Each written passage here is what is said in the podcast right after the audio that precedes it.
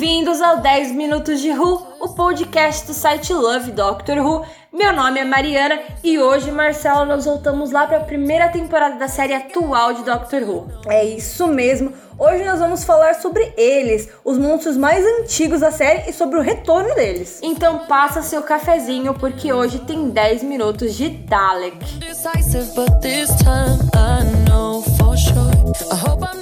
Eu acho que a gente já pode começar esse episódio falando que é impossível imaginar Doctor Who sem os Daleks, né? Impossível. Porque lá na década de 60, quando a série estreou, Doctor Who só foi um grande sucesso por causa dos Daleks. É isso, né? Antes mesmo dos Companions ganharem tela, antes mesmo do Doutor ser Com conhecido certeza. como Doutor, as grandes estrelas da série, a grande estrela de Doctor Who, eram os Daleks. E vale lembrar também para quem ainda não assistiu o arco clássico The Daleks, já tem um podcast falando sobre esse arco que é muito importante para a história de Doctor Who, né? E nele a gente explica um pouco mais sobre o porquê dessa relevância dos Daleks. Mas voltando pro episódio, eu acho que o que pesa nessa popularidade que os Daleks ganharam é que inicialmente eles foram vendidos como grandes conquistadores do universo, grandes vilões, completamente do mal, mas ele- eles acabaram sendo adotados meio que como um pet, como um bichinho de estimação,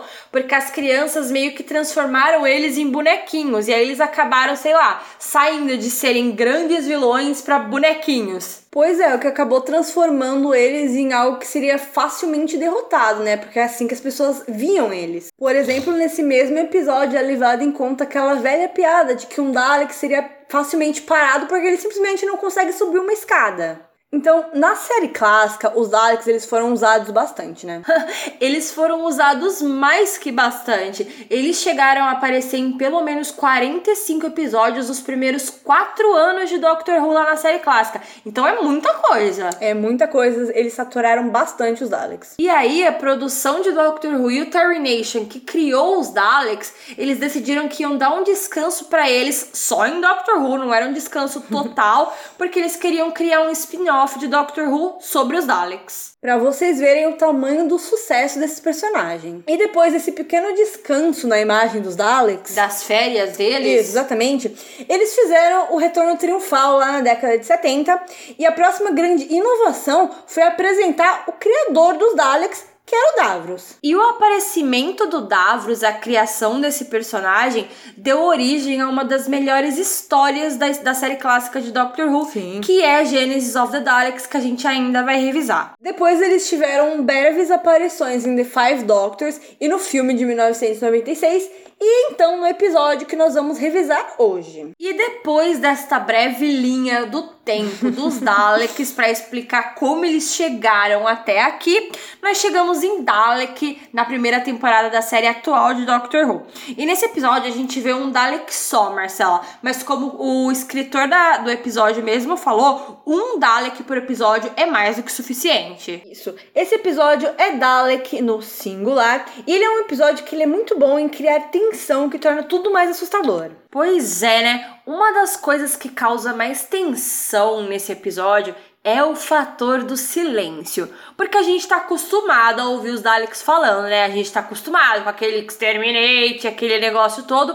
E nesse episódio em questão, ele não fala, ele fica É, quieto. ele não fala muito. E essa recusa em se comunicar, ela serve muito pra enfatizar essas qualidades mais desumanas que os Daleks têm, né? Pois é. Mas ao mesmo tempo, ela serve também pra enfatizar a mente estratégica por trás desse Dalek, porque ele é capaz de esperar, o que torna todas as suas atitudes muito mais aterrorizantes. Então, o silêncio ali, o silêncio do Dalek, foi uma coisa proposital, foi uma coisa colocada ali pra deixar, para criar, na verdade, aquele clima de tensão no episódio, e eles fizeram isso muito bem. Então vamos lá, esse episódio, como você mesmo já tinha dito, ele é comprometido com a ideia de que um Dalek apenas ele poderia facilmente matar toda a população. Nesse caso, eles estão lá em Salt Lake City. E o legal de tudo isso tá? Que não é só porque esse Dalek em específico é uma máquina mortífera ou só porque ele é um estrategista.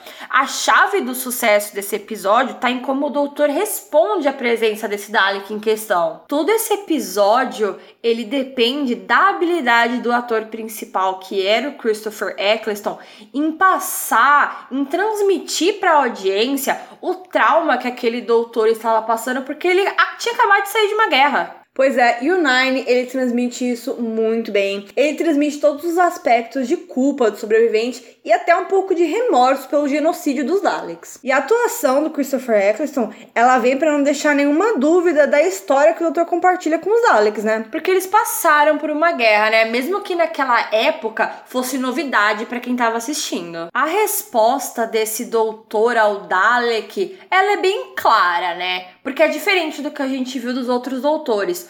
O nono doutor, quando ele está trancado num quarto com o Dalek, em nenhum momento ele subestima ele, mesmo quando ele está desligado. E quando ele se restaura, os humanos começam a subestimar ele, mas o doutor sabe do que ele é capaz. Inclusive, se a gente for comparar Dalek com World War III, o nosso último episódio, o doutor Lá ele não quer explodir Down Street nem por causa dos Slittens. Porque ele não queria, naquele momento, sacrificar a Rose. Ele não, ele não queria que nada acontecesse com ela. Esse dilema, ele meio que acaba voltando nesse episódio, né? Quando o Van Staten, ele meio que fecha a Rose com o Dalek. E o doutor, ele não gosta, ele meio que vai para cima do cara, mas ele também não impede. E aí você já vê que o mesmo Senhor do Tempo, que não podia sacrificar a Rose para salvar o planeta dos Slitten, agora tá preparado para uma possível morte dela por conta de um Dalek. E é nesse episódio que a gente vê algumas características desse personagem sendo completamente violadas. Porque até aqui a gente já aprendeu que este personagem, este doutor,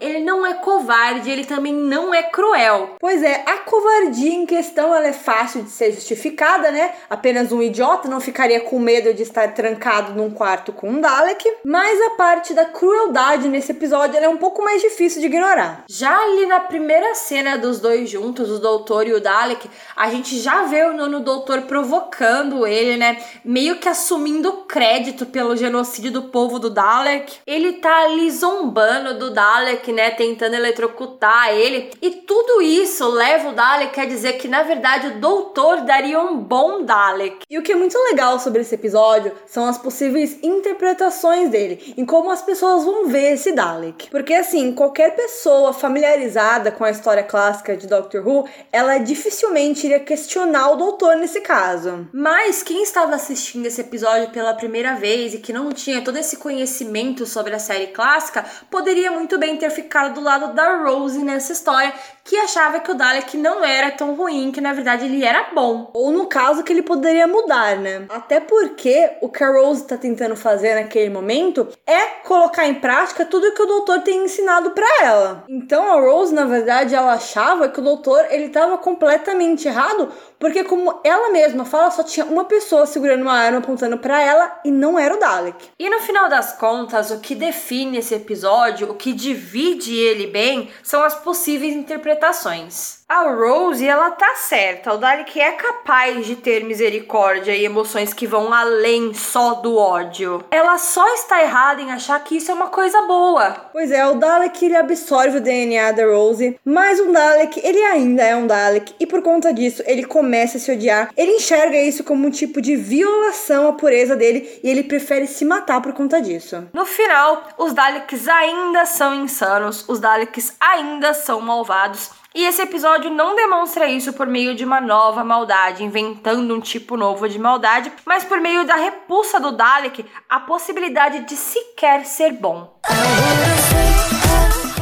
E se você gostou ou tem algum comentário, você pode entrar em contato pelo e-mail 10minutosderu@gmail.com.br. Você nos encontra no Twitter no arroba lovedoctorwho e no nosso site no www.lovedoctorwho.com.br. E fica ligado porque na próxima semana a gente volta pra clássica com 10 minutos de The Key of Marinas. Am I falling in love with the one that could break my heart?